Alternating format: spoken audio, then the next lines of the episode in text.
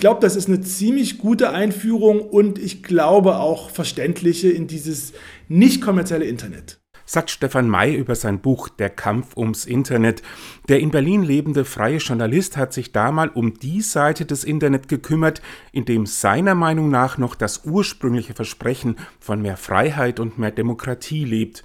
Damit war das Internet bei seiner Entstehung mal angetreten. Heute stellt es sich laut May in weiten Teilen ganz anders dar. Immer noch ist vieles kostenfrei, aber die Nutzer zahlen das mit ihren Daten. Die wiederum werden für die Werbung gebraucht und je länger man online ist, desto mehr Werbung wird man begegnen. Die Algorithmen sind so aufgebaut, dass sie versuchen, die Aktivität möglichst hoch zu halten, was auch dazu führen kann, dass zum Beispiel junge Leute einfach unnötig lang in so einen, in so einen Suchtmodus geraten oder dass teilweise Leuten problematische rechte Inhalte vorgesetzt werden, weil man merkt, dann bleiben die Leute bei der Stange. Und das ist irgendwie sozusagen völlig im Gegensatz äh, zu einer Art, wie eigentlich miteinander funktionieren sollte. Deswegen beschreibt May das Internet als einen in weiten Teilen durchkommerzialisierten, herzlosen Ort und doch gibt es da auch eine andere Seite, Initiativen, bei denen es nicht in erster Linie ums Geld geht. Es gibt eine kleine, feine Szene von äh, digitalen Gegenprojekten, ich nenne es die digitale Gegenwelt.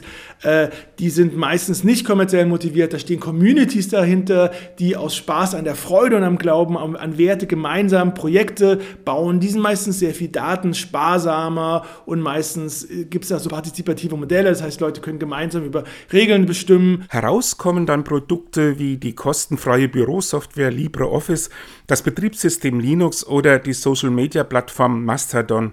Eines der bekanntesten Produkte dieser Art dürfte Wikipedia sein. Wikipedia ist eine Online-Enzyklopädie, die gibt es in mehr als 300 Sprachversionen und dahinter stehen Communities. In der deutschsprachigen Community sind mehrere tausende Leute aktiv und die sind wahnsinnig produktiv. Die deutschsprachige Wikipedia enthält 2,8 Millionen Artikel, die teilweise auch sehr lang und sehr ausführlich sind und äh, die Leute machen das aus Spaß an der Freude, äh, ehrenamtlich vor ihren Bildschirmen. Sie erstellen Artikel, sie bearbeiten die, sie redigieren die. Und ähm, auf den ersten Blick könnte man denken, dass es schief geht, weil da nur Blödsinn drin steht und die Wikipedia hat aber eine sehr ausgefeilte Qualitätskontrolle. Also ich würde sagen, Wikipedia ist sowas wie, das, wie, wie ein digitales Weltwunder. May hat das Buch geschrieben, um zu verdeutlichen, man muss kein Computerfreak sein, um mit solchen Produkten zu arbeiten.